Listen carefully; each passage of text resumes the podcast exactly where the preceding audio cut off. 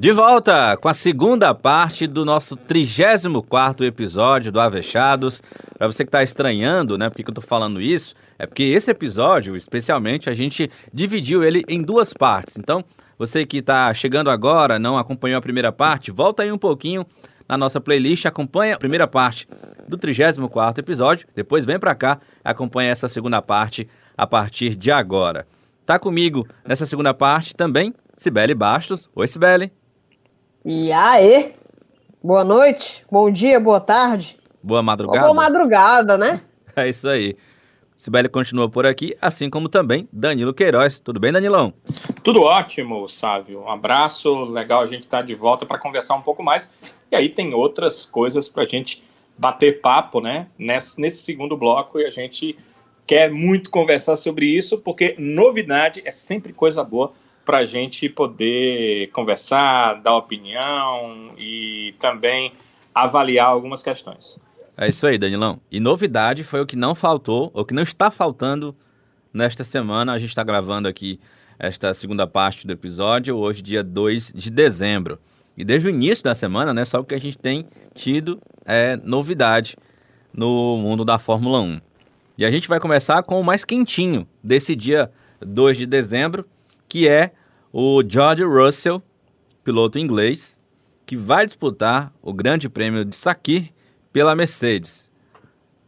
O Lewis Hamilton, que é titular da equipe, foi diagnosticado com a Covid-19, tem que cumprir aí os 15 dias de isolamento, né, desde o teste, e então está de fora dessa corrida neste domingo, dia 6 de dezembro. George Russell foi anunciado pela Mercedes para correr no GP de Saki. Essa prova de domingo, marcada para o dia 6, que vai ser na pista do Bahrein, onde foi realizada o GP do Bahrein no último domingo, mas no chamado anel externo.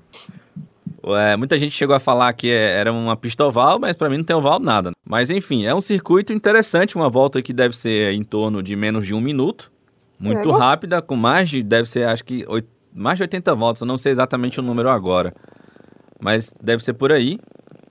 Então a gente vai ter uma prova cheia de novidades no grid. George Russell pela Mercedes. Temos aí o Romain Grosjean, que não vai poder correr porque está se recuperando ainda do acidente né, que ele sofreu no último domingo. Será substituído por um piloto brasileiro, Pietro Fittipaldi. Vai fazer a sua estreia na Fórmula 1. Vai correr no lugar do, do Romain Grosjean. E na Williams, pelo fato do Russell ir lá para a Mercedes, o Jack Aitken vai substituir o Russell lá na equipe inglesa. Então temos novidades aí no grid, promete ser o GP do Saki, Danilo. Eu vou mais, vou mais ou menos chamar de vestibular da Fórmula 1. O que, que você acha? É, tem um, um, monte de vestibulandos aí, né? De candidatos. Vai servir para muita coisa. E é, o que eu acho mais interessante, sabe o que é? Ah. É que esses novatos vestibulandos eles não vão entrar na Fórmula 1 no ano que vem. É. E outros novatos é que não estarão nessa prova, mas estarão na prova da Fórmula 2. Aí esses é que irão entrar, principalmente Mazepin. Falei certo, Sibelo? Perto do certo? Mazepin. Mazepin. fala Mazepan mesmo, todo mundo fala Mazepan, fala Mazepan. Pois é. Esse sujeito aí, russo. Esse liso. É, a Nikita, o Nikita, o Nikita. O Nikita é, vai, vai entrar e o Schumacher também. E enquanto isso, Aitken e Fittipaldi não tem vaga na Fórmula 1 para 2021, né? É Exato. É interessante, estranho, mas ah. tenho certeza que esses dois pilotos que vão correr, sabe, estão felicíssimos, né? Eles não tinham nenhuma perspectiva futura de guiar um carro de Fórmula 1 em treino. Você imagina que eles vão guiar, guiar no final de semana inteiro. Exatamente, Danilão. É bem por aí. E a gente, é claro, vai começar aqui esse episódio analisando uh, justamente essa prova que vai ser disputada pelo George Russell lá na Mercedes. Até ontem, a informação mais quente, né, mais provável, é que o Stoffel Van Dorn, que inclusive já correu pela Fórmula 1, na, com a equipe McLaren né, por dois anos, é piloto reserva da Mercedes, é piloto da equipe Mercedes lá na Fórmula E, tinha tudo para ser anunciado como o substituto do Hamilton. Mas aí, Toto Wolff né, mexeu ali os pauzinhos, os dedinhos, convenceu a Williams a liberar, trouxe o Russell para para Mercedes. Não sei se teve alguma, algum problema aí com o Van Dorn ou se foi realmente uma decisão da Mercedes, porque o Van Dorn chegou aí lá para lá o Bahrein né, para fazer testes e aí depois foi confirmado foi o nome do Russell. O, o Van Dorn até postou um, indireta aí na para Mercedes, né? Mas todo mundo postou indireta hoje, ou diretas, né? É, diretas diretas, né? De por que, que o nome dele não foi confirmado para o grid. Mas enfim, a gente vai discutir justamente aí, a partir de agora aqui no nosso episódio, a, essa escolha da Mercedes. Né? Até que ponto é, o Russell foi preterido, né? Aliás, o Russell foi escolhido, o Van Dorn não. Que impactos essa escolha vai ter para o Russell, para a carreira do Russell, para a carreira do Bottas? Porque eu imagino que agora a Mercedes botou a faca no pescoço do Bottas com essa escolha pelo Russell, né? Mas isso tudo a gente vai discutir a partir de agora. O Russell, então, que vem correndo pela Williams nas últimas duas temporadas, vai ter a sua primeira oportunidade em uma equipe de ponta. A Mercedes, que lidera o campeonato, tem o melhor carro do momento no grid, vai enfrentar um piloto que tem as suas qualidades, apesar de que não vive uma boa fase nesse momento na temporada, e vai tentar mostrar que realmente tem potencial para ser um piloto de uma grande equipe.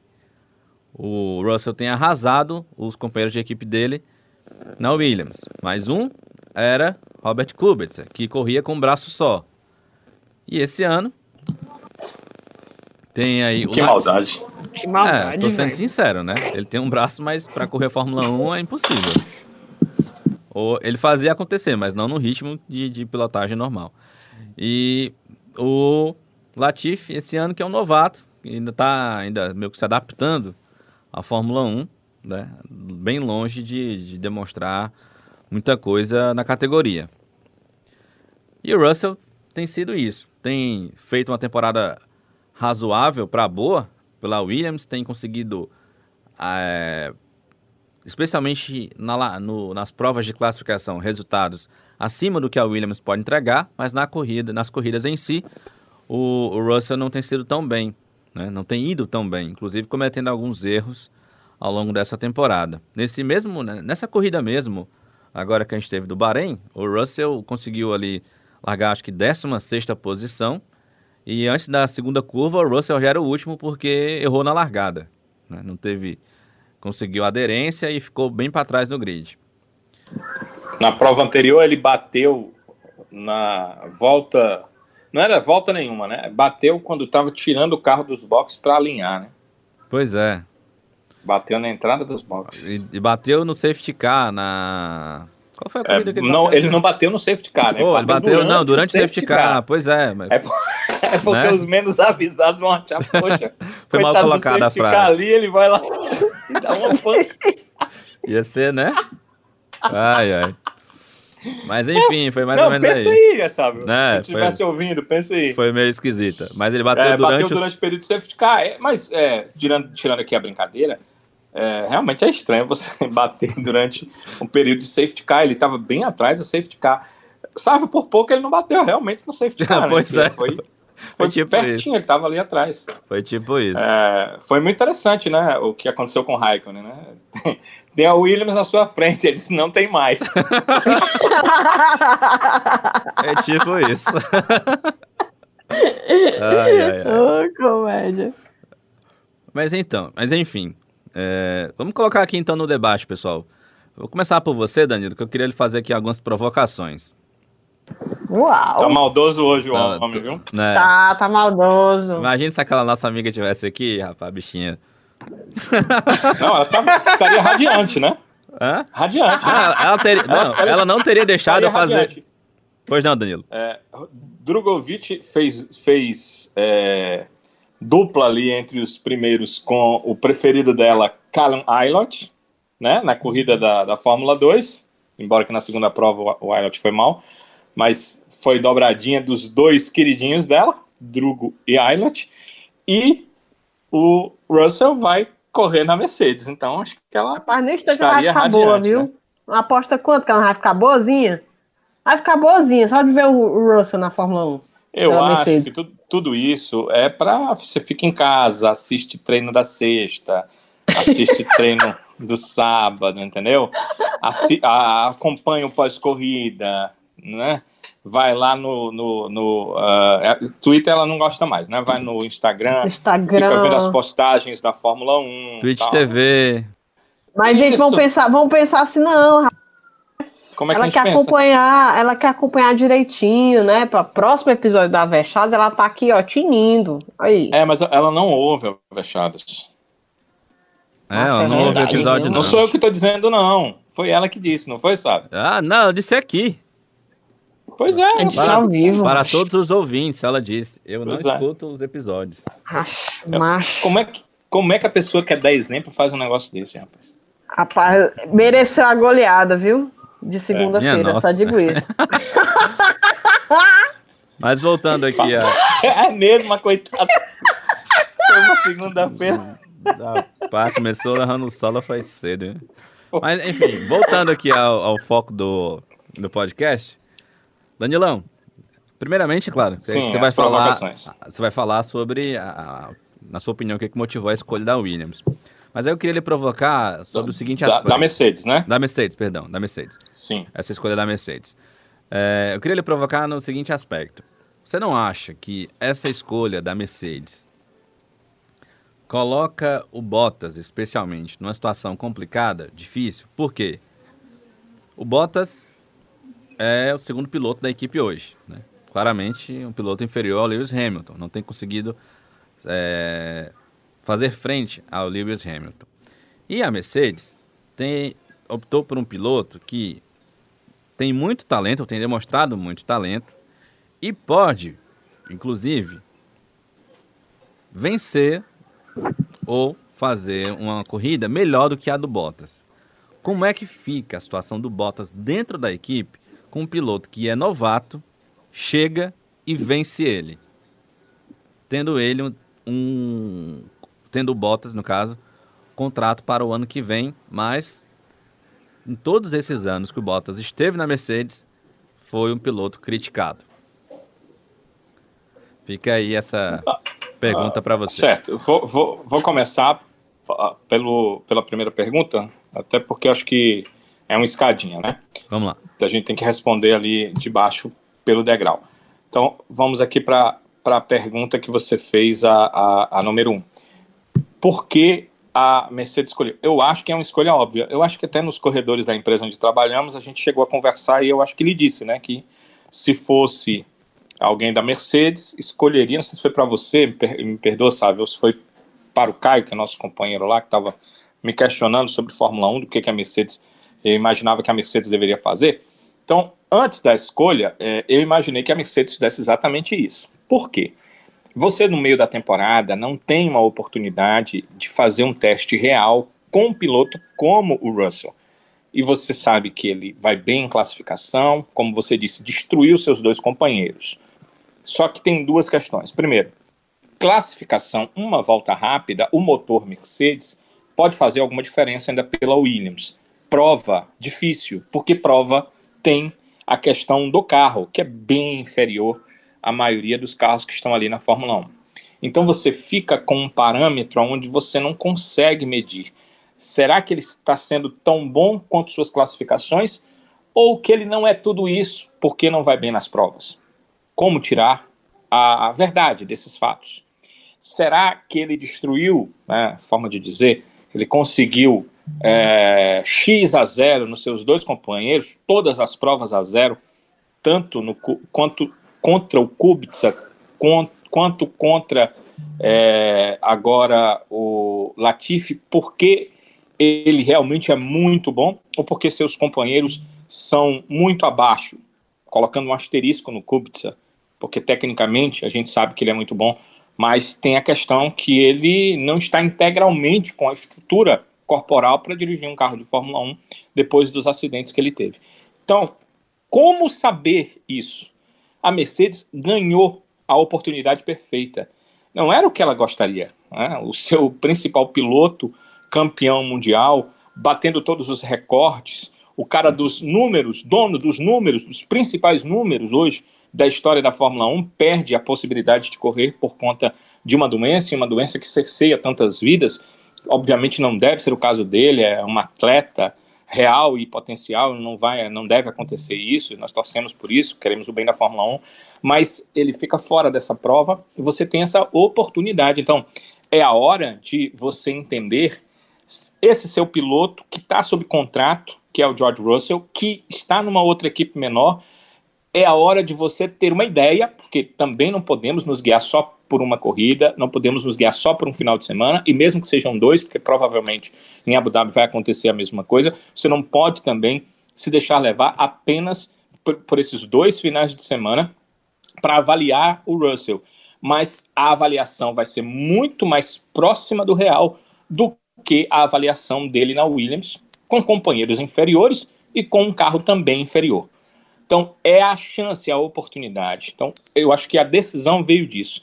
Poxa, a oportunidade apareceu. Vamos transformar uh, esses ovos que nos deram, que talvez não sejam uh, tamanho GG, não sejam os ovos que eu gostaria, talvez eles, eles são brancos, eles não são aqueles é, ovos que eu preferia. Vamos transformá-los numa bela omelete. Vamos pegar o piloto que a gente gostaria de testar e vamos ter a oportunidade para fazer um teste com ele e avaliar a potencialidade dele. Então, eu farei exatamente a mesma coisa que a Mercedes está fazendo. Pegou a oportunidade, está se utilizando dela para que o seu piloto possa. É, ele é piloto Mercedes, ele tem contrato com a Mercedes, ele é, veio das categorias de base com o apoio da Mercedes. Ela precisa saber a grandeza dele. Eu, particularmente, não sei a grandeza do Russell. O Russell vai muito bem nos treinos, vai mal nas corridas. O Russell, como a gente falou há pouco, é, vinha em corridas que ele poderia terminar entre os 10, marcar seu primeiro ponto em quase dois anos de Fórmula 1, ainda não marcou um ponto, enquanto que teve companheiro no passado marcando ponto e ele não. E na, no momento em que ele estava mais próximo, ele bateu o carro em bandeira amarela. Então a gente precisa entender a grandeza dele. Acho que a, a, a, a sua equipe também. E acho que a Williams também entendeu, né? Porque não forçou tanto a barra, até onde a gente leu, até onde eu sei, não forçou tanto a barra, ela vai ter um abatimento maior no pagamento dos motores, mas não forçou tanto a barra, liberou assim até com uma certa facilidade, porque sabe o carro hoje que ela andar para o Russell e ah, o, o que é que o atleta, né, que o piloto é um atleta, estima ter de melhor e vai ter o melhor carro da categoria à sua disposição. Essa é a pergunta número um.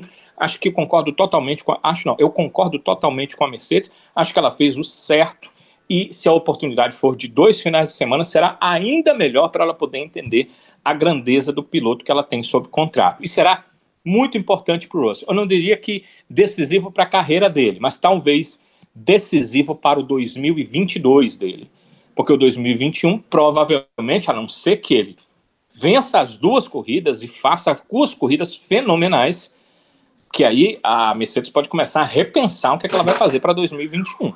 Mas afora isso, eu acho que o 2022 dele começa a ser garantido numa Mercedes se ele fizer duas provas muito boas e mostrar para a Mercedes que ele realmente é um piloto que pode sentar no carro e fazer igual ou mais do que o Bottas faz no carro da Mercedes. E aí, não vamos com essa de que uh, ah, o Bottas foi péssimo na corrida anterior e na outra ele foi. Uh, olha para a pontuação, o Bottas é o segundo lugar. Olha para a pontuação, ele faz da Mercedes a campeã, juntando com os pontos do Hamilton, sem a Red Bull chegar nem perto. Então, o Bottas faz um bom trabalho, um trabalho decente. Não um trabalho digno de Lewis Hamilton, não um trabalho digno de Max Verstappen, mas ele faz um trabalho decente. E a Mercedes precisa de um piloto que faça um trabalho decente. Então o Russell precisa mostrar que é capaz de fazer um trabalho decente na Mercedes. E é isso que ele tem de importância para esse final de semana. Ele não sabe se vai ter o segundo, mas se tiver, para o segundo final de semana também. Em relação à questão do Bottas, sim, a situação do Bottas é colocada em jogo, mas veja bem, você está na Fórmula 1. É, no caso do Bottas, os contratos ultimamente têm sido assinados ano a ano com ele. Então ele está sempre sob pressão. Essa é só mais uma pressão. Esse é só mais um momento de pressão. Do mesmo modo que é um momento que pressiona, é uma grande oportunidade. Oportunidade dele fazer a melhor volta, e ele normalmente é muito bom, né? excetuando algumas provas, ele é muito bom na classificação, ele tem levado Hamilton ao limite para poder vencê-lo na classificação, e algumas vezes ele vence e larga na primeira posição, então ele tem uma oportunidade de mostrar para a Mercedes, sim, vocês têm aí Russell, piloto promissor, só que hoje eu ainda sou melhor que ele. Hoje eu ainda vou trazer, vou ter a condição de trazer resultados mais decentes que o dele. Quer dizer, do mesmo modo que é um problema, é um desafio. Do mesmo modo que é, ele pode ficar apreensivo, ele também pode aproveitar a oportunidade. Então, é legal, acho que para os dois. Para o Russell, que tem a sua situação de é, ter a oportunidade de mostrar serviço, e para o Bottas, que também tem a oportunidade de mostrar que ele ainda é um piloto que, no hoje, né, não sabe no amanhã do Russell, mas no hoje, ele pode produzir resultados melhores para a equipe Mercedes. Se eu passar disso aqui, né, eu vou estar tá naquela questão da bola de cristal. Ah, não, o Russell vai ser melhor e o Bottas que se cuide. Ou então, ah, não, o Russell uh, não está habituado, não tem como ele fazer e vai dar. Eu vou para passar para a questão do adivinho, não é muito o caso. Eu não sei exatamente o que vai acontecer. Posso falar de uma tendência natural. É natural que um, um, um piloto tenha dificuldades é, nos primeiros momentos de adaptação a um carro. Com o Russell, vai ser um pouco de menor essa dificuldade, primeiro, porque ele conhece o motor.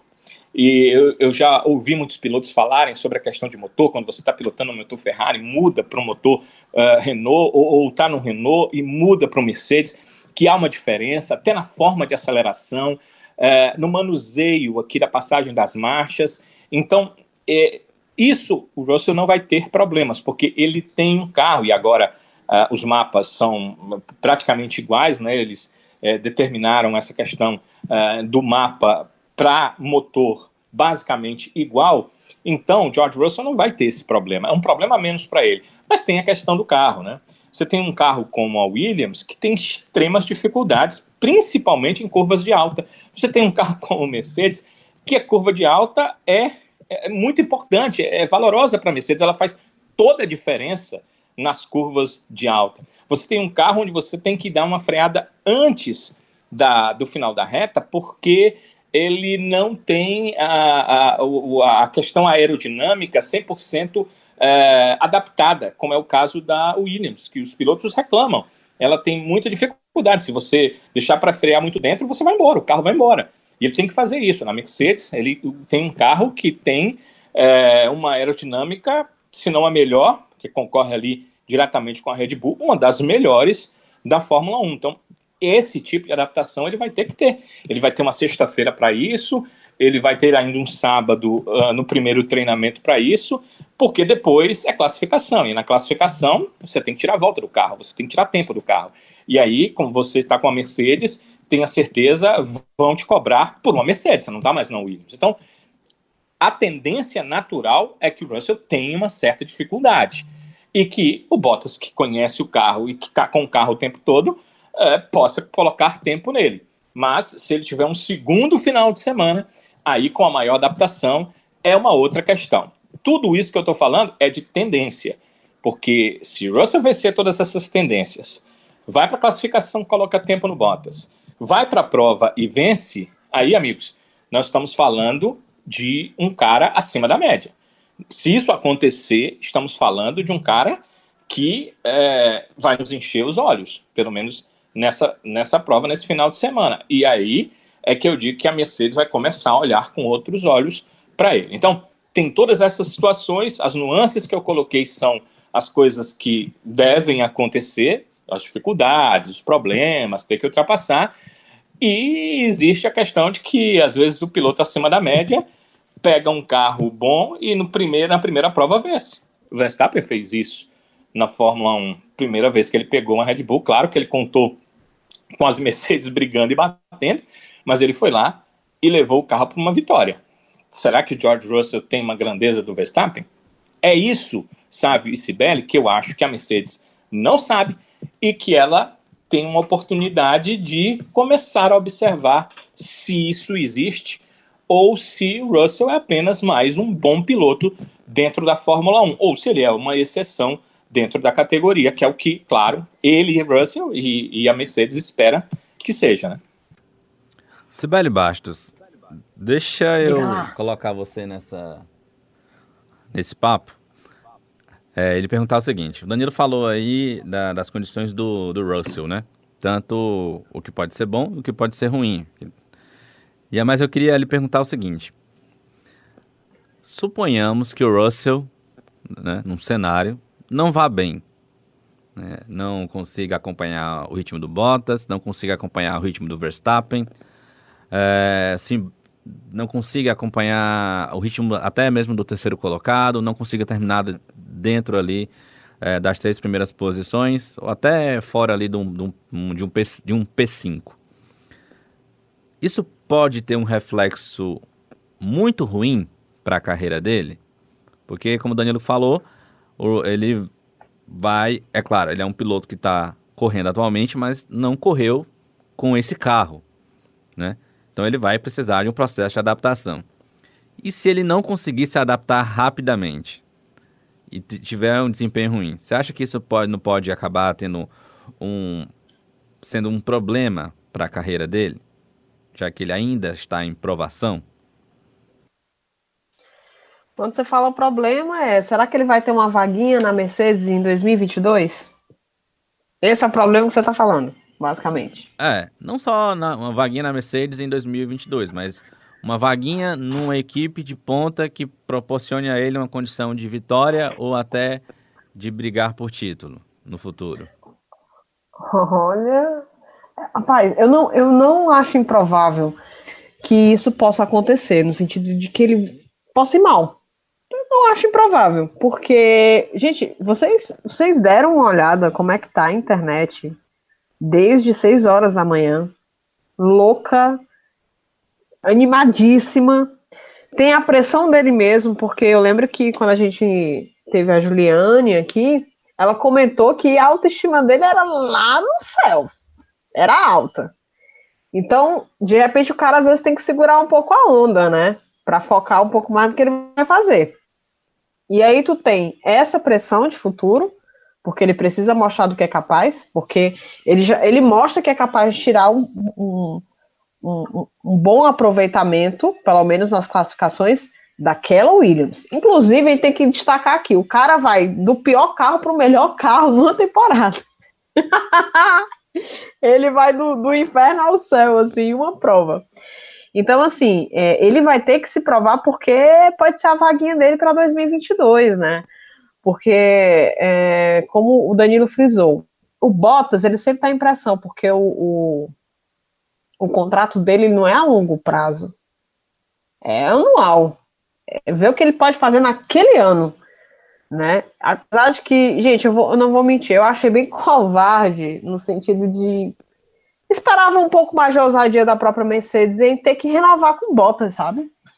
Exatamente para ver é, é, outras, outras caras ou alguém que aproveitasse o carro melhor. Então, essa a gente vai ter essa oportunidade. Mas respondendo diretamente a tua pergunta, se ele for mal, acho sim, pode comprometer a ida dele para uma equipe de ponta em 2022 de forma imediata. 2021 ele vai permanecer onde ele está, mas 2022 pode ser que comprometa. Então, assim, ele vai ter a chance da vida, né? Porque ele vai ter que provar que ele é bom de fato, que ele tem é, é, condições físicas e psicológicas de dirigir, ou seja, segurar a barra da pressão, porque está sendo uma pressão gigantesca, gente, do público.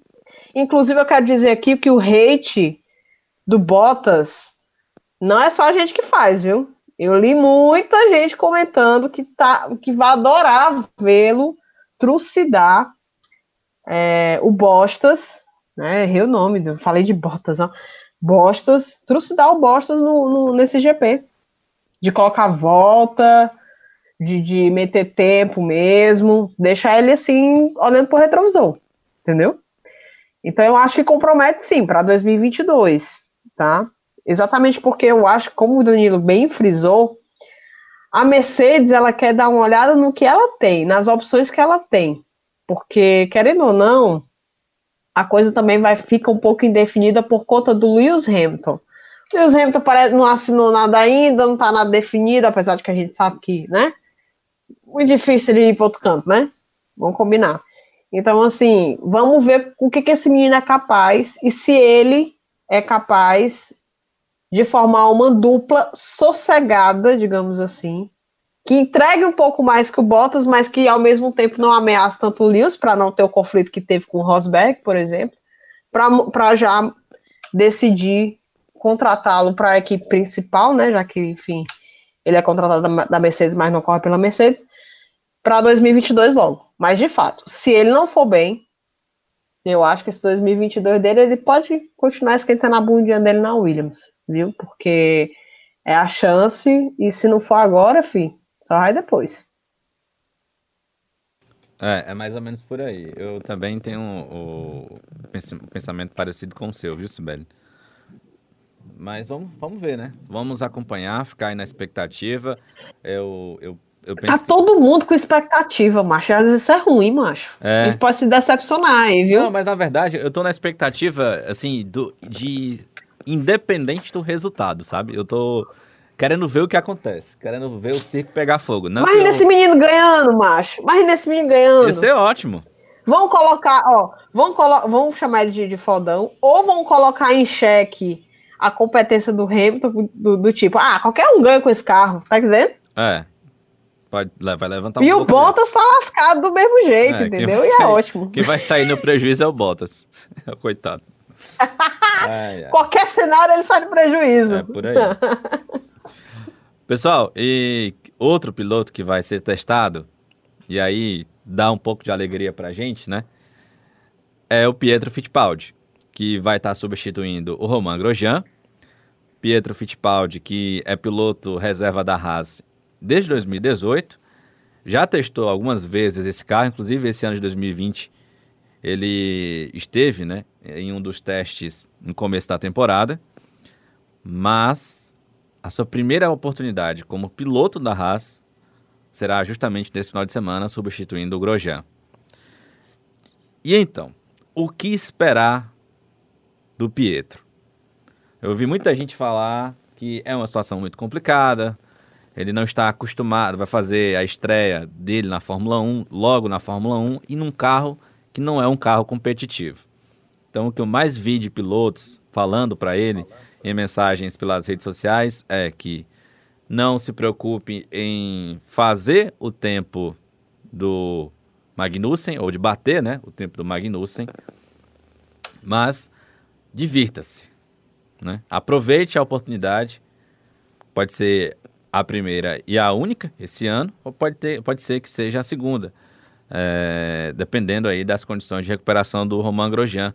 A gente está gravando hoje, dia 2, o Roman conseguiu já sair do hospital, já está em casa com a família, muito legal. Inclusive, postou uma foto, ele e o Magnussen almoçando. Foi uma, uma coisa bem legal ver lá pelas redes sociais. E então fica a expectativa se o Roman consegue correr em Abu Dhabi. Se não conseguir, imagino eu, que pelo processo natural, é que o Pietro faça uma segunda corrida é, lá em Abu Dhabi. E, e então a gente vai estar tá aí na expectativa. O que, que espera do Pietro? É, Sibeli, vou começar por você essa pergunta, já que você né, tanto falou do Pietro durante esse ano. Bebê Pietro, amo. Musiquinha, por favor, viu? Né? Quero musiquinha.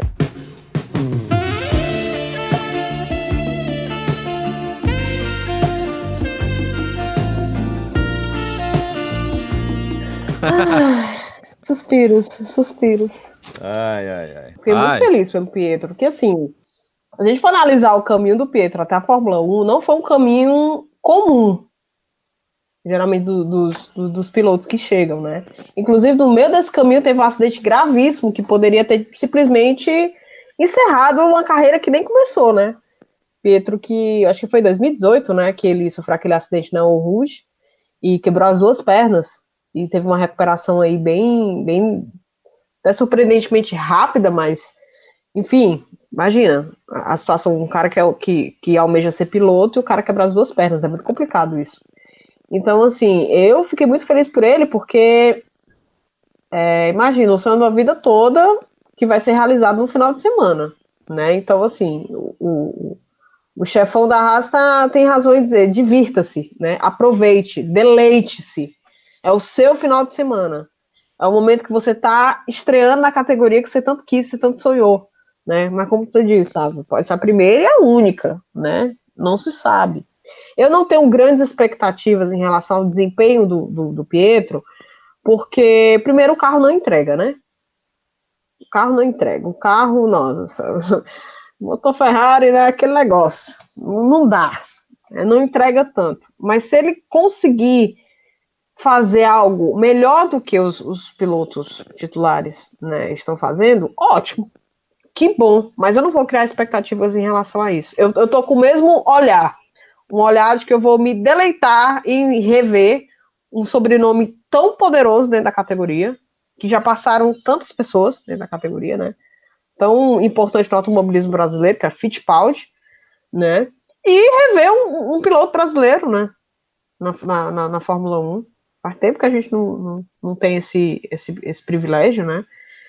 Né? Faz muito tempo. Então, assim, é, eu tô com essa visão, não tô criando tantas expectativas. Estou muito feliz por ele, muito mesmo. Ai, nossa, só notícias boas, né? Só notícias boas hoje. Muito feliz por ele e eu acho que ele não deve se pressionar tanto. Por acho que por isso que o, que o menino falou isso, de divirta-se. Porque a Haas já tem a sua dupla definida para o ano que vem, né? Então, assim, não é melhor é, alimentar expectativas, não. Eu espero que ele tenha um bom desempenho ao ponto de colocar um, um, um uma, abrir outras portas para ele, ou até colocar um pouquinho de, de, de, dúvida na cabeça da galera da Haas. Mas é difícil, né? Porque a gente tem aí um Schumacher, né, o Mick Schumacher, que, nossa, não vou mentir para vocês, quando eu vi ali, chorei. chorei feito criança, velho. E o, o Mazepin que, como a gente dá liso, né? Acabou que é liso. Então, se ele quiser, ele compra a Haas para ele, né? Então, assim, é meio complicado a vida do Pietro. Então, se eu fosse ele, eu, eu aproveitava esse conselho e me divertia, bicho. Aproveitava até o último segundo. Acabou a corrida? Não, pera ainda. Foi mal, passei aqui da entrada, vou dar mais uma volta, dar mais uma volta. Só para ficar um pouco mais dentro do carro, macho. Ora, meu rapaz. Ai, ai. Danilo, o, o, Pietro também meio que se coloca numa situação de teste, né? Como bem lembrou a SBL. É, essa decisão já da Haas de oficializar o, o Mazepin, né? E o Schumacher para o ano que vem, tira um pouco do peso das costas do Pietro pela pressão de, sei lá, ainda imaginar uma possibilidade no ano que vem. Mas é, uma boa, um bom resultado e aí entenda como um bom resultado, é, por exemplo, não terminar em último, ou terminar em algo próximo ao, ao Magnussen, ou até mesmo, quem sabe, ele pode surpreender e, e, e terminar à frente do, do Magnussen, enfim. É, um bom resultado pode significar aí uma oportunidade em 2022 para o Pietro na Fórmula 1, ou até mesmo uma oportunidade dele fora da, da Fórmula 1. Como é que você vê essa chegada do Pietro para essa prova é, lá no Bahrein? É, a situação do, do Pietro é diferente do Russell, né? O, o Russell está correndo na Fórmula 1. Então ele está habituado a um carro de Fórmula 1, ele não fica treinando só no simulador, ele, como a gente até falou, está habituado ao motor, que será o mesmo, da Mercedes, com um carro diferente, com um carro bem melhor. No caso do Pietro, a situação é diferente. Mas é, temos que olhar para os dois lados do copo, né? Ele está no meio e tem água ali até o meio, né? Tá faltando só a parte de cima. Tá faltando só ele ter tido mais treinamento durante a temporada, que iria, e claro que isso iria ajudar no manuseio do carro nesse momento, em, na pilotagem dele, ele não teve. É, a gente sabe o quanto hoje é, você ser piloto de testes significa, ou mesmo no caso dele, piloto reserva, né? O quanto isso significa você ter horas e horas de simulador e o quanto os simuladores é, progrediram, como o nome diz, eles simulam a realidade, mas sabe também que não é a mesma coisa. Os próprios pilotos dizem isso, não é a mesma coisa. Tanto que a equipe fica extremamente feliz quando um piloto que já esteve no carro vai para o simulador. Porque o feedback dele é bem diferente do piloto de simulador que trabalha apenas no simulador. E o Pietro, nessa temporada, é praticamente o piloto de simulador que trabalha apenas no simulador. Não tem a condição de dirigir o carro. E ele vai pegar esse carro nessa prova. Uma prova até diferente para o formato de Fórmula 1, né, que é uma prova onde você vai é, passar meio que um quadrado onde tem uma chicane para ele não ficar 100% quadrado. É mais ou menos o que dá para dizer desse chamado anel externo lá do circuito de. E é, é nisso que o Pietro entra. Então, esse é o lado do copo meio vazio. É isso que vai faltar para ele ter ali uma oportunidade melhor na Fórmula 1. Agora tem um lado do copo meio cheio. Faltam duas provas para terminar a temporada.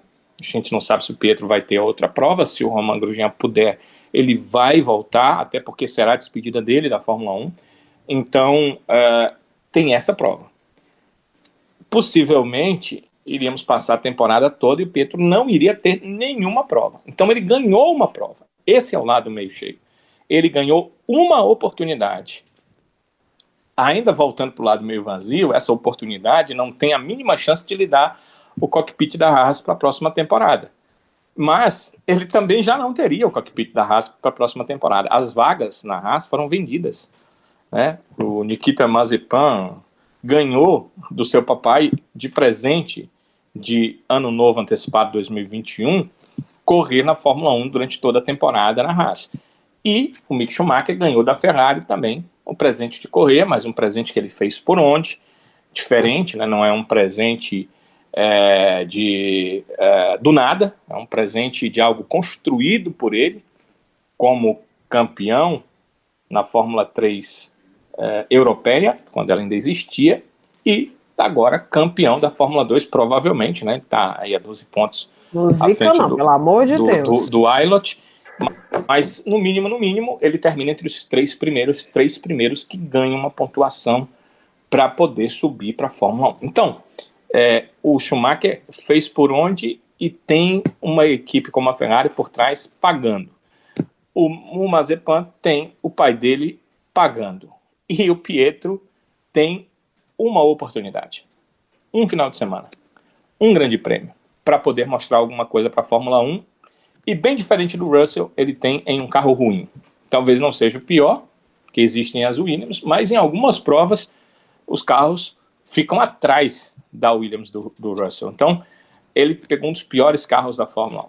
Vou te dizer, vou dizer para vocês o que, que eu espero do Pietro. Espero que ele não fique muito atrás do Latifi, porque a tendência natural é que ele seja o último colocado e que ele fique muito atrás do Latifi. E isso não tira dele a condição de ser um bom piloto, de, de, de se mostrar um bom piloto se tivesse uma temporada inteira nas mãos, coisa que eu não acredito que ele vai ter, infelizmente, na carreira dele, pelo que a gente olha hoje, que é a Fórmula 1 atual.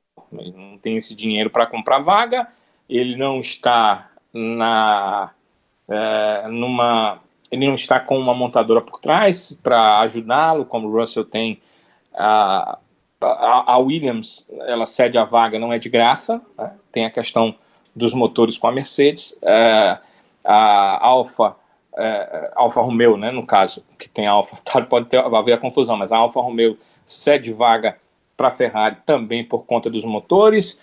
Ah, o mesmo acontece com a Haas, que cede para o Schumacher.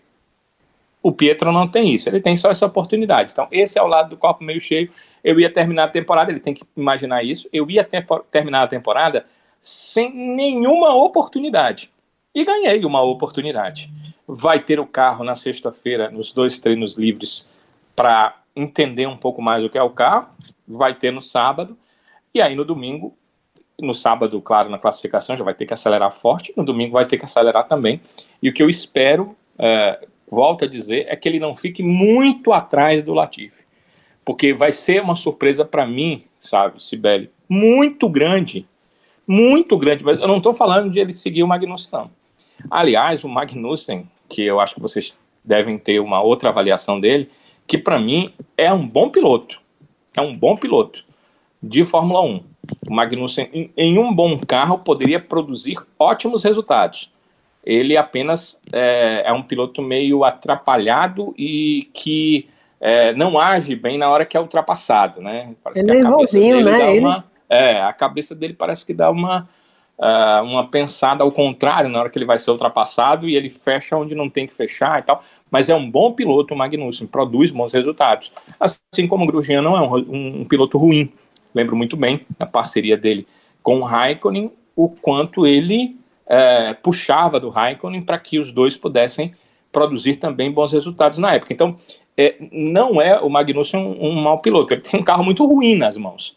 E aí você imagina um Pietro que não, não não tem entendimento do carro, né? Ele tem entendimento de poucos testes que fez na pré-temporada e agora, e o carro, claro, da pré-temporada para cá mudou, deve ter mudado muito, né? Porque uhum. o carro da Haas não, não, não se percam pelo pensamento de que ele é ruim, ele não teve melhores adaptações. Certamente ele teve, porque senão, imagina os resultados ainda mais esdrúxulos que estaria tendo dentro da Fórmula 1.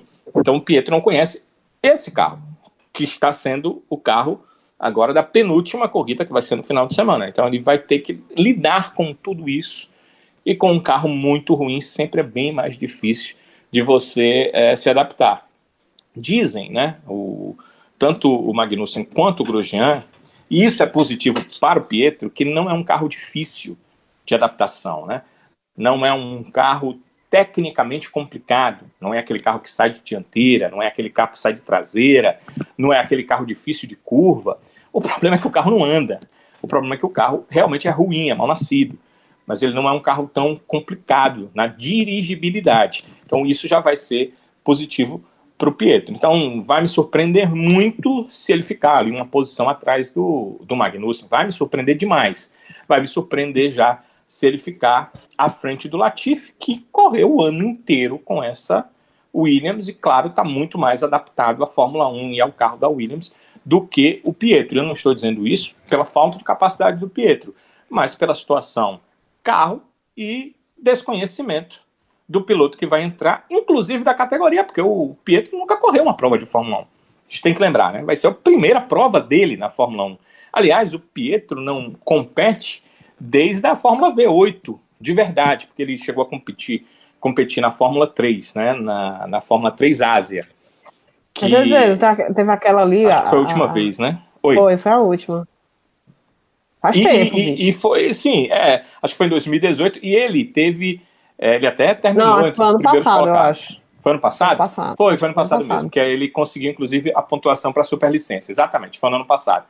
É uma, é uma competição que não é como a Fórmula 2, como a Fórmula 3 normal, que é o ano inteiro, é uma competição de, de férias, né? uma competição de período de férias que ele competiu e ele, inclusive, terminou entre os três primeiros, conseguiu a pontuação que ele precisava para ganhar a superlicença. Quer dizer, o Pietro foi a última vez que ele competiu, mas eu, eu, eu volto a dizer para vocês, é uma competição de férias, ele não correu o ano inteiro, quer dizer, ele não tem corrido categorias competitivas de ano inteiro, desde a V8. E na V8, eu assisti as provas da V8, eu vi todas as provas, né? Inclusive, Pedro tem um problema muito grande de largada. Ele quase sempre naquele ano largou, acho que 90% das provas ele largou na pole e quase sempre terminou a primeira curva na terceira na quarta colocação. Ele larga muito mal. Não sei se ele aprendeu de lá para cá, mas ele tem largadas terríveis. Era muito rápido, fazia a melhor, a, a, a melhor volta uh, fazia a, a, melhor classificação, a melhor volta durante a prova, mas sempre largava muito mal. Isso fez muita diferença, por isso que ele veio ganhar o campeonato só na última prova. Mas ele é, era sem dúvida o mais rápido daqueles pilotos. Só que era uma categoria já esvaziada, era a Fórmula Renault 3.5, a, a Renault já havia deixado a categoria tentou se manter um último ano com resquício de dinheiro que tinha da Renault, e aí ele correu, correu na Lotus, preta, né? O, o Emerson estava sempre acompanhando as provas, até vinha, é, é, falava da emoção dele, porque vendo o Neto correr numa Lotus onde ele já foi campeão do mundo, né? É, já havia sido campeão do mundo, como, como foi duas vezes, e é, foi uma vez pela Lotus, né? É, o, o, o, Emerson, e outra, a outra vez foi é, na McLaren, e é, o Emerson falava é, de que o caminho dele tinha sido meio que diferente, porque o Pietro teve pouca base de kart, né? Ele, ele corria para chegar na NASCAR, ele corria nas categorias inferiores para chegar na NASCAR. Quando ele ganhou, o, o Emerson o abraçou e trouxe para a Europa. E com o poder é, de ser um ex-piloto de Fórmula 1 campeão, ele acabou conseguindo patrocínios, equipes e fez com que o Pietro chegasse na Fórmula 1. Então, tudo isso incide nesse momento em que ele tem a sua grande oportunidade. Não vou tirar mérito nem capacidade dele, certamente ele tem alguma, pelo que fez, não é fácil também conseguir a pontuação para chegar na Fórmula 1, mas ele tem é, como lado positivo só isso.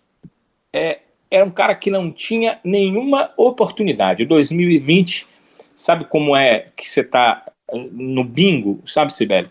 E não sai nenhum dos teus números, né? O cara vai gritando. 25, e tu olha, não tem 25. 32, e nada de 32 na tua cartela. 15, tu diz, meu Deus, eu vou zerar, será que zerar ganha também? O cara começa a pensar isso. Ele passou o ano inteiro num ano de Covid e ele não ia ter uma oportunidade de dirigir o carro.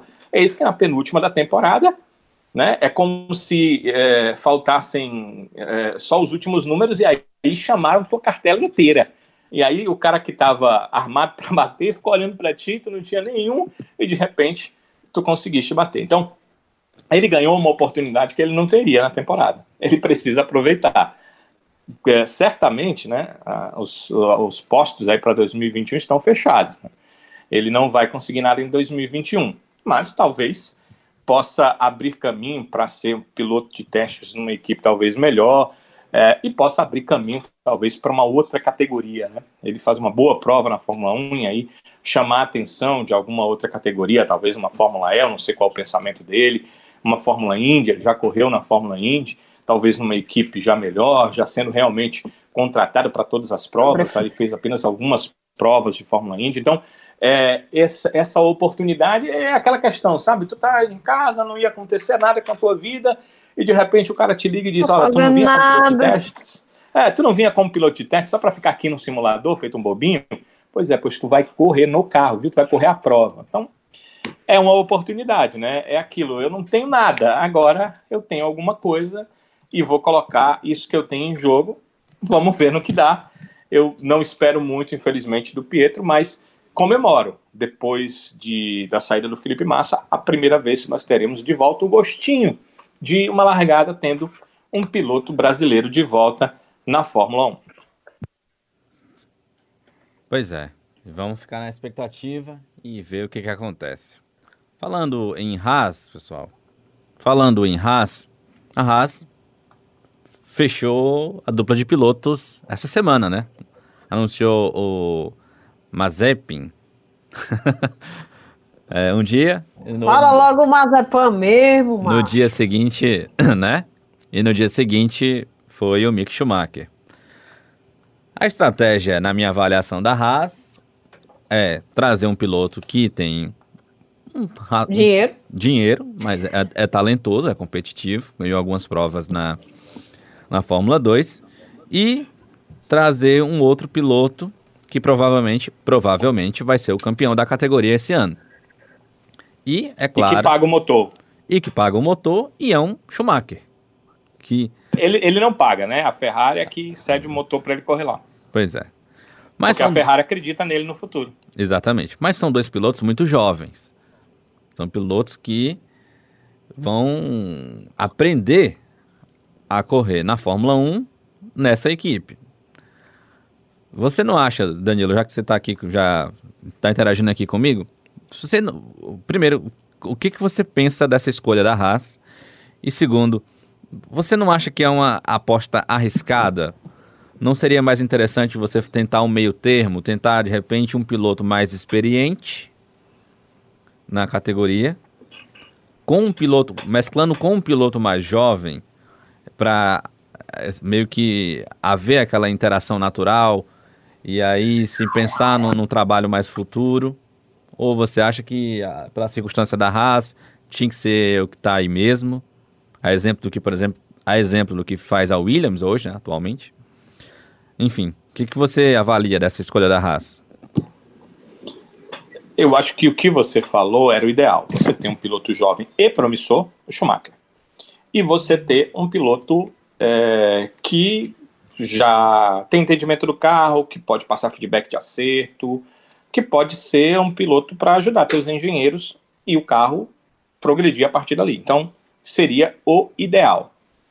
Agora, é, tem duas questões que eu queria colocar. Fiquei muito feliz há dois anos atrás, em 2018, quando a Ferrari tentou pressionar, já com o pensamento de colocar alguns pilotos das suas, do seu programa de pilotos né, na Haas.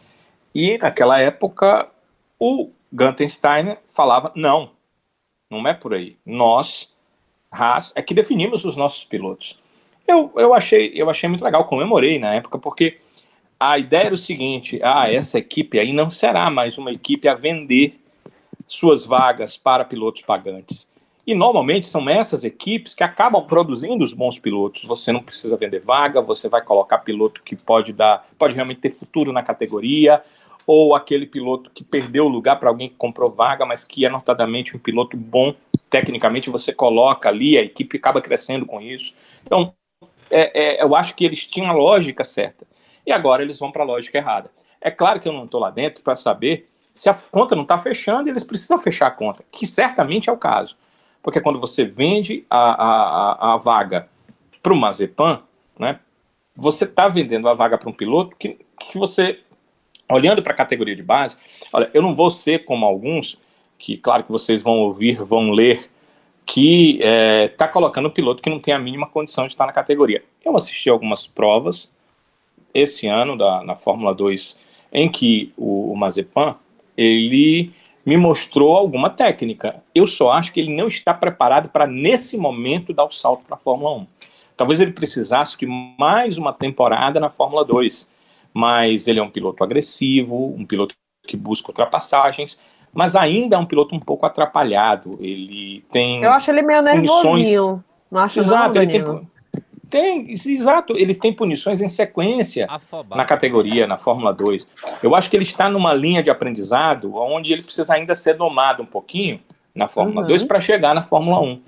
E como o pai tem dinheiro, não quer esperar, ele está indo para a Fórmula 1. É bom que se diga o seguinte: é, muita gente dizendo aí, ah, falta a questão dos pontos e tal. Diminuiu né, essa questão de pontos para o piloto chegar à Fórmula 1. Ele precisa apenas de 30 pontos eram 40, e a Fórmula, a, a Fórmula 1, a FIA, reduziu, a, aliás, reduziu o número de pontos de 40 para 30 e aumentou o tempo, eram três anos, e agora, se você tiver 2021 entre os anos contados, eles podem ser quatro.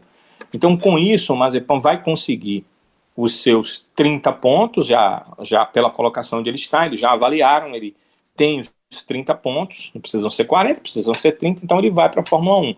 É por conta disso que é, já houve anúncio do Schumacher, é, que não tem necessidade, porque o Schumacher tem pontos lá desde o título dele da Fórmula 3 europeia, que venceriam esse ano, mas como agora são quatro anos, vai buscar lá atrás, então mesmo que o Schumacher não marcasse pontos, que não é o caso, ele vai, ele vai no mínimo ser o vice-campeão, provavelmente vai ser o campeão, então já deu para anunciar o Schumacher, já deu para anunciar o Mazepan, porque houve essa mudança que a FIA fez ela mudou é, entendendo que alguns pilotos serão prejudicados com 2021, e eu entendo isso. Mas ela é, não percebeu que também tem essa questão de que você vai acabar aceitando qualquer tipo de piloto entrar sem ainda ele estar maturado para chegar na categoria. E eu acho que esse é o caso do Mazepan. Pode ser que acontece do piloto chegar à categoria, ainda não 100% ali é, em condições, técnicas e aprender durante a temporada. Pode ser. É, os pilotos, para você chegar numa Fórmula 1, para você é, estar nos principais carros de corrida e até o da Fórmula 2, a gente pode dizer isso, Você tem que ter uma inteligência muito grande, uma capacidade mental muito bem treinada. Então, uh, certamente, ele chega com uma condição de possibilidade disso. E vamos ver se isso vai acontecer. Mas me surpreenderia se ele não fizesse algumas barbeiragens, se ele não cometesse erros bobos. Olha o Russell, que na Fórmula 2 dirigiu no seu ano de título com perfeição, vem cometendo erros que nós já citamos aqui, bobos na Fórmula 1. Você imagina o Mazepan que na Fórmula 2 comete erros bobos e que tem sido punido quase que todas as corridas da Fórmula 2 por ultrapassagens malucas, por fechar a porta também de forma maluca, levando perigo aos seus companheiros de Fórmula 2. Quer dizer, vai ser um pouco surpreendente, mas também não é impossível. Então, eu não acho ele, no geral, um piloto ruim, eu acho um piloto que não está preparado. E o Schumacher é um piloto bem mais preparado e sendo colocado pela Ferrari na, nas equipes certas. Né? Se ele tivesse sido colocado na Alfa Romeo, e, tanto, e no caso ele foi colocado na Haas, qualquer uma das duas, é, é, é, é, um, é, uma equipe, são equipes que dão a ele a, a ele a possibilidade de curva, de aprendizado, para que um dia, quem sabe, indo muito bem, mostrando serviço, ele possa é, servir a Ferrari no momento oportuno, que eu acredito que será daqui a dois anos. São exatamente os dois anos, 2021 e 2022, de contrato do Carlos Sainz, já que o contrato do Leclerc é bem maior, e aí o Schumacher teria em 2023 a oportunidade de um salto para a Ferrari, desde que, claro, ele faça por onde, que ele não pode é, ser mais um Giovinazzi, né? Se ele fizer por onde, ele não, pode sim a alcançar lá, a Ferrari. Então, essa, essa situação dos, do, uh, dos pilotos da Haas, eu lamento que a Haas tenha que ir para o lado da venda, né? Venda um lado do Schumacher por causa do motor, mas menos mal, porque ela está pegando um piloto promissor, mas no caso do, do um piloto que ainda não está preparado para a categoria, mas se o Schumacher tem dinheiro, é, imagina do Mazepan, né, que o pai dele queria era comprar a Haas, fez inclusive proposta para comprar a equipe, né, quase comprou a Force India na época, antes de virar a Racing Point, até hoje está brigando na justiça, porque disse que ofereceu mais é, na compra do que é, quem realmente a comprou, Lawrence Stroll. Então, é, foi o dinheiro mesmo que definiu, Sávio, e eu acho que isso não é bom para a categoria, sabe? Não é bom para a Haas também, mas fazer o quê? A equipe está lá embaixo, atolada em dívidas, uma equipe que parecia promissora e que parece que está na mesma curva descendente que a Williams entrou em alguns anos e que não está conseguindo mais sair. Pois é, infelizmente o capital tem sido aí um critério muito importante na escolha desses pilotos. Sibeli, eu vou nem perguntar o quão você ficou emocionado, né? Você já entregou aqui. Mas, tirando aí um pouquinho da emoção pelo Schumacher, o que, que você espera dessa dupla aí da Haas? Rapaz, é, o ideal para mim seria que o Mick tivesse ido para Alfa Romeo para ficar com o, o Kimi. E ficar exatamente essa relação de, de tutor-aprendiz, né? Mas você acha que Queria o Kimi é muito. é isso? Eu não, eu não vejo o Kimi sendo isso, sabe? Pelo jeito. Pergunta pra ele. Ah. Pergunta pra ele se ele quer ser tutor e tal. Não, isso. Eu, Já imaginou eu, a resposta falo, dele, Sibeli? Eu. Não, mas tô brincando, é porque o cara é ranzinho. Não, mas você entendeu a relação, né? Essa relação mais de, de assim, do, do, no, do novato, do cara que já é experiente, a, que, a questão da comparação, né, Exato. Então, assim, eu, eu preferia eu preferia essa escolha, mas não, né? A Ferrari tem que. Meu Deus do céu, velho. Olha, tá vendo como, como, como manter o Giovinazzi, só caga o pau? Caga o pau, cagou os pau no, nos meus planos. Né? Até a blusa da Alfa Romeo eu já tinha comprado. Agora eu, eu acho que prejudica até, acho que prejudica até o Giovinazzi, sabe, Sibeli? Acho que prejudica. Ah, queima, a, queima prejudica o, o Ailot, que é um bom piloto. Sim, o bichinho que é um bom e piloto. E prejudica a própria. É, é, a academia, no caso, que você está deixando o Ailot. O Ailot vai para onde, hein? Meu Deus do céu, vai correr mais um ano de Fórmula 2. E aí você prejudica. Deus, a, a, eu, eu acho que a, a, a Alfa porque não vejo o Giovinazzi produzindo resultado para Alfa.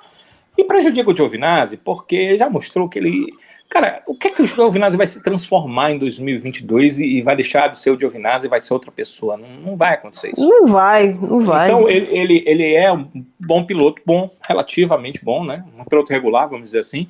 E ele poderia ir, sei lá, é, para o mundo das corridas é, de 24 horas, de 12 horas, né? As corridas de longa duração.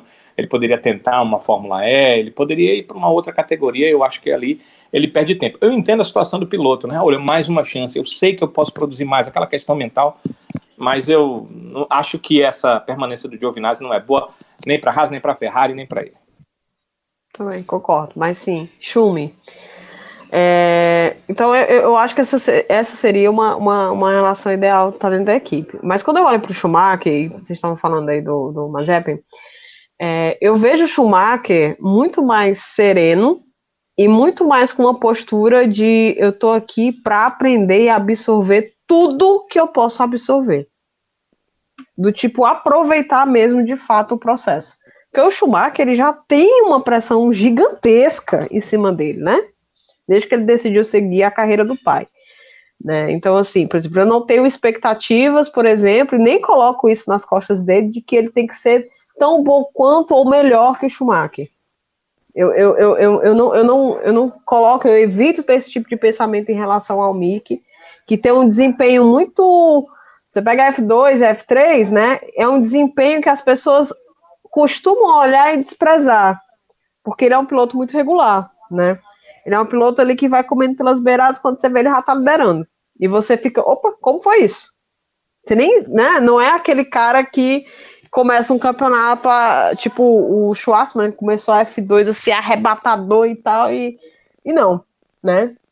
Então, assim, é, eu acho que, que, que, enfim, é a oportunidade que ele teve, se arrasca ele vai ficar ok, é, trabalhe, né? E como vocês viram a mensagem que o Grosjean colocou para ele, que se ele se dedicar à equipe, né? A equipe trabalhará dia e noite por ele né? Então, assim, é... eu acho que ele está muito disposto a isso, a ter uma postura de aprendizado, de, de absorver tudo que ele pode ali, enquanto ele estiver ali. E, e, bicho, aí eu vou falar do Nikita. Eu também acho, eu, eu, eu, eu também acho que, que o Nikita não é um mau piloto. Ele vem fazendo uma ótima temporada na F2. A gente está falando do cara que está na terceira posição, não é isso? Se não me engano, ele está na terceira posição na F2. Eu vou olhar aqui, mas ele tá entre os primeiros. Ele, eu acho que é o quarto. Acho que ele tá na terceira. Tá mal, acho que tá... Então, assim, mas a gente tá falando de um cara que, tipo assim, a impressão que eu tenho dele é que o que ele quer, ele tem. Né? E já diz o ditado, quando a gente não aprende de casa, a gente aprende na rua, né? E eu acho que essa postura um pouco mais agressiva, digamos assim, é, e esquentadinho, né? Pode prejudicá-lo dentro da raça, porque de repente é tá em terceiro vem... mesmo, viu? Tá é em terceiro, mesmo, viu? Pois 162 é. pontos. Ele tá quanto atrás do, do Ailot? É, o Ailot tá... tá com 191, é, é muito, viu? É, são é muito, é. 29 pontos. 29 pontos. Então, assim, é, pode ser que seja uma temporada difícil para ele estar tá de estreia, porque, enfim, a gente não sabe qual o, o o, o, potencial, ou então o, o que é que vai evoluir desse carro da Haas, né? Se vai evoluir. Então tu imagina um cara que tem tudo, tem tudo na mão, digamos assim, pega um carro que a Maria, que é a diferença dele para um F2 é quase assim, né? Tô dando uma de Alonso aqui, né? Mas enfim, é... até me perdi agora. Mas o que eu espero é, ano de aprendizagem. O que eu espero do, do, do, do Schumacher é ano de aprendizagem, é absorver tudo que ele tem ali, é ele se acostumar ao circo da Fórmula 1, é ele se acostumar com as relações que ocorrem ali dentro, é ele se acostumar com a pressão, que já nasceu pressionado, mas é ele se acostumar ao ambiente em si. O Mazepin vai correr até quando o pai dele der o dinheiro, né? Que nem o caso aí do, do, do Latifi e do o do outro bichinho? Do Stroll, né? Então eu, eu, eu me emocionei muito pelo fato de, enfim, de ver o filho do meu ídolo estrear na, é, confirmar, né, a, a, sua presença na maior categoria do automobilismo. E sabe o que eu lembrei? Eu até compartilhei aqui. Eu lembrei de uma entrevista do Schumacher e do, do Jos Verstappen, o cara perguntando o que, que eles achariam, caso os seus filhos, né? Porque acho que os meninos nasceram em anos bem parecidos, se esses meninos fossem pilotos, né? E, e o Jos Verstappen estava falando exatamente que caso eles fossem pilotos, eles iam competir, poderiam competir entre si, né? E a gente pode ver isso a partir do ano que vem, né? Não, obviamente, a gente vai ver uma competição entre o, o, o Schumacher e o, e o, e o Verstappen, porque, enfim, a diferença de técnica aí dos carros, pelo amor de Deus, é gigantesca. Mas, enfim, tá competindo na, na mesma categoria no mesmo período, né? Acho que vai ser muito legal isso. É isso, vai ser um final de semana realmente de expectativas. Uma semana, né, de notícias, de muitas notícias. E o que é o que tudo indica, um final de semana de muitas expectativas lá no Bahrein, expectativas também agora para 2021. Lembrando que a gente agora só tem. Gente, nós temos agora a definição de uma vaga na Red Bull, onde Albon e Pérez, né, meio que disputam essa vaga. Pode ser que pide um piloto aí por fora. Na AlphaTauri Qual também. piloto por fora? Não sei. O, talvez, o, o Huckenberg? Talvez. O Huckenberg não foi nem chamado agora para substituir, porque ele é substitui tudo, né? Né? o... Na Alfa também, né? Na Alpha Tauri não tem ah, é verdade. O segundo nome Mas ainda. Mas AlphaTauri não vai, é o menino lá, o... o, o como é o nome do... O japonês? O japa lá. O Tsunoda? Tsunoda, é. Não é não? Ainda não é certeza não, né? Ainda não tem certeza não. E tem uma outra vaga aqui que eu vi. Ah, o Hamilton, né? mas essa vaga não está oficializada, mas a gente sabe, né? E acho que tem alguma outra vaga a ser definida. Não é isso, né? Mas enfim, pra gente arrematar aqui o nosso episódio, pessoal, tem, falando ainda de categoria de base, a gente teve corrida no, Bahrein, no Bahrein na semana passada, Felipe Drogovic venceu uma dessas corridas, e a expectativa para a definição do título, né, entre o Schumacher e o Aylot. O Drogovic, para vocês, qual deve ser o caminho dele? Primeiro eu vou falar logo dessa prova de Fórmula 1, o seguinte, a MP só tinha vencido uma prova 1, que foi aquela com o Matsushita, que foi uma prova aonde o Drogovic deveria ter vencido, ou pelo menos ter disputado a vitória, ele estava em primeiro, e aí teve uma bandeira amarela, é, o Matsushita, que estava ali do meio para trás do pilotão, tinha trocado os pneus porque não tinha mais o que fazer, então trocou para ver se ganhava algumas posições, enquanto que o Drogovic lá na frente, sem bandeira amarela, venceria a prova, uma tendência natural. Aí quando parou na bandeira amarela, ele teve que trocar os pneus, porque senão todo mundo iria ultrapassá-lo, quando uh, muitos pilotos atrás tinham pneus em condições melhores, então ele parou e acabou terminando, é, parece que na quinta colocação, o Matsushita venceu. Existe uma razão para a MP nunca ter vencido uma prova número um. Ela venceu a prova número dois com o Sérgio Sete Câmara, outro brasileiro que já esteve na categoria, e venceu com o Felipe Drogovic duas vezes. Como é que ela venceu? Ela venceu por causa do grid invertido. A prova 1, quando se termina, e ela tem um carro para terminar no mínimo ali no meio do pilotão, mas quando uh, alguns pilotos melhores estão com o carro, caso do Sete Câmara, o caso do Drogovic, eles conseguem terminar ali quinto, quarto, sexto, sétimo e tal. Então, quando inverte, vão, eles vão para as primeiras colocações e foi assim que o Drogovic ganhou as suas duas provas número dois na categoria. A do Massuchita eu já expliquei, né? Foi uma situação de bandeira amarela, acabou vencendo. A MP não tem um carro para vencer. Só que dessa vez o Drogovic fez a segunda uh, na classificação, fez a segunda, terminou na segunda colocação, ou seja, largou na segunda colocação, que não é uma posição de largada para a MP Sports. E na largada logo ele conseguiu ultrapassar, liderou todas as voltas, da, uh, quase todas, né, porque teve a parada, então ele voltou atrás, mas liderou boa parte da, da, daquela, daquele primeiro pneu na prova, fez o pneu durar mais do que a maioria. Quando voltou, ele cometeu seu único erro na prova, foi a prova do sábado passado. Ele é, voltou à frente do, do Ilot, que na verdade a disputa pela vitória era dos dois, embora tenham voltado ali no meio, todos os outros teriam que parar.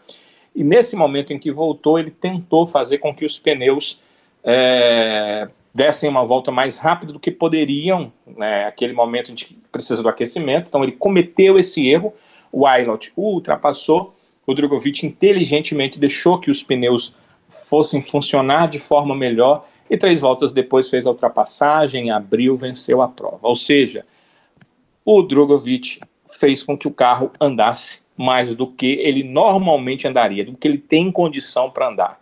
Vide que seus companheiros não conseguem chegar próximo das posições dele, a não ser a questão do Matsushita, por uma situação que eu já expliquei de bandeira amarela. Em todas as outras provas, o Drogovic sempre teve uma constância melhor do que seus companheiros de equipe. Essa prova me mostra que ele é um piloto para brigar pelo título do ano que vem, desde que tenha um carro. Porque o que ele faz nessa temporada, o Drogovic, me enche os olhos. Ele está realmente tirando o máximo do carro. Eu gostaria muito de vê-lo numa equipe boa que lhe desse condição de vitória em todas as etapas para entender o que ele pode fazer e para que ele pudesse se mostrar para a Fórmula 1, porque ele não tem ligação com nenhuma academia de pilotos. Rapaz, a expectativa que eu tenho é que, como ele teve um desempenho muito bom né, na, nessa primeira temporada de estreia, temporada de estreia dele, eu acredito que ele vai conseguir uma vaga numa equipe melhor. E se ele conseguir, aí sim ele pode, a gente tá, pode falar aí que ano que vem ele pode estar tá bem mais competitivo, né? Porque eu acho que essa temporada do Drugo foi uma temporada de muito aprendizado, né? Para ele. É, e eu acho que essa segunda vai ser de consolidação, porque talento ele tem, ele mostra. Né? Muitas vezes ele teve a corrida comprometida por conta de paradas equivocadas da, da equipe dele, ou então paradas ruins, ou então porque ele próprio, de uma certa maneira, não poupou pneu, enfim. Então, assim, a expectativa que eu tenho com o Drugo, até dar uma freadazinha, é bem grande, porque eu acho que ele, do, dos nomes que a gente tem aqui, né, no, digamos, no plantel de futuros pilotos brasileiros a irem para a Fórmula 1, eu acho que ele é o nome mais que eu vejo em termos de talento, é o nome que eu, que eu vejo mais gritando, assim, de possibilidade. Óbvio que também tem que ter aquele outro fator, né? O fator do coçar do dedinho, né? Obviamente, mas eu acho que, que talento ele tem. Ele já mostrou isso num, nessa temporada de estreia, e eu acho que ele vai arrebentar. Ai, meu Deus do céu, não vou falar isso, não quero zicar o pobre do menino, não. Muda, muda. Eu acho que ele vai fazer uma ótima temporada, uma melhor temporada nessa, né, né, no ano que vem. E aí eu acredito que ele vai estar tá com um pezinho já para falar com equipes para mudar o patamar, né? Para ficar em outro patamar. Eu, eu assim espero. Né? Eu assim espero. E com relação ao, à última corrida, né, que vai ter esse final de semana, fechamento do campeonato, eu acho o campeonato, bom, está definido nessa classificação. É, e como eu falei, muitas pessoas, por, por acharem que, que, só pelo fato do, por exemplo, do Schumacher ser um piloto muito regular, né? Não, não foi o que mais o, o maior vencedor da, da temporada da F2, mas é um piloto que era recorrente nos pódios, um piloto que sempre estava pontuando, né? Que errou muito pouco. Então, assim, ele está colhendo os frutos de uma temporada extremamente regular e sem furos, né? Sem furos. É isso então, minha gente. Vamos chegando aqui ao nosso final de episódio, né? Agora sim o final do nosso episódio. Então agradecer aqui a Cibele. Tchau, tchau, Cibele. Até a próxima. Falou, falou. Agora é hora de ligar o secador. até, até parece que você não tá com esse, com esse secador ligado desde 9 horas da noite. Só os fortes entenderão. É, mas tá dando certo, viu? Porque tá, tá do jeito que você quer até agora. Ai, meu Deus do céu. Ai, Falou, gente. Até. Tchau, Sibeli. Um abraço, Danilão. Até a próxima.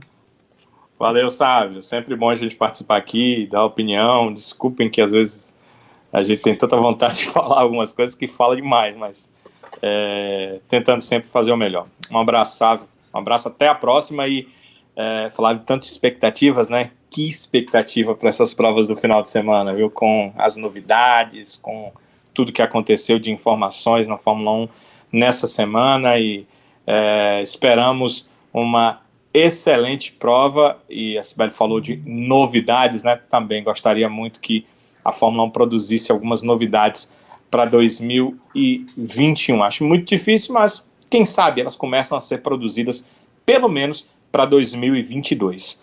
Um abraço, Sávio. Um abraço para todos e a gente se encontra por aqui no Avechados. É isso aí, Danilão. Um abraço para você também. Lembrando aqui aos nossos ouvintes que a gente sempre está lá pelo Twitter, sempre está lá interagindo com vocês. Inclusive, deixa eu até aproveitar aqui para agradecer a turma que chegou essa semana por lá. Deixa aí eu trazer aqui. Vamos lá. Ei, tem que mandar um cheiro pra Érica, viu? Do Girls Like Racing. Claro, não. Estava aqui na lista de abraços de, cheiro. cheiros. Negócio de abraço, macho. Ainda é cheiro. Pois é. Então, pronto. Vamos mandar logo aqui um, um cheiro pra Érica, que é, muito gentilmente nos indicou aqui para uma seguidora e demonstrou todo o amor possível dela para, para conosco, né? Então, obrigado, Érica, e um cheiro triplo para você. É um, aliás, quadruplo, né? Porque é da equipe toda aqui do Avechados. Agradecer aqui ao Charado Charmander, do Charmander, na verdade. Charado Charmander. Tá aqui com a gente. Um abraço. Que diabo é Charmander? Charmander é um Pokémon. Então, um abraço aqui Vixe, pro, Maria. pro Chará. Na minha época, não. É, pois é. Pro Charado Charmander e pro Charmander. O, o nosso ouvinte, o, a, a Mariela Brogio, ou Brogio, perdoe aqui a, o erro na pronúncia, se assim for, mas é, enfim, é a Mari, que é a, justamente a moça que estava lá sendo indicada para ouvir a gente por parte da Érica. Tem um pessoal que está aqui com a gente também, deixa eu resgatar aqui. É o Gesiel Lopes, que tá, passou a seguir a gente lá na página também. O Natan, 47744171, esse deve ser o número de telefone dele. Carlos Costa Oficial, também está seguindo a gente lá no Twitter. Então, essa Sim. turma que chegou por lá essa semana, sejam todos bem-vindos à nossa página e especialmente bem-vindos ao Avechados Podcast. Então é isso, pessoal. Semana que vem, depois do GP de Sakir, a gente conversa muito na segunda, terça-feira sobre o que aconteceu nessa prova, todas as nuances, enfim, tudo que rolou lá no Bahrein. A gente vai conversar por aqui, tá bom?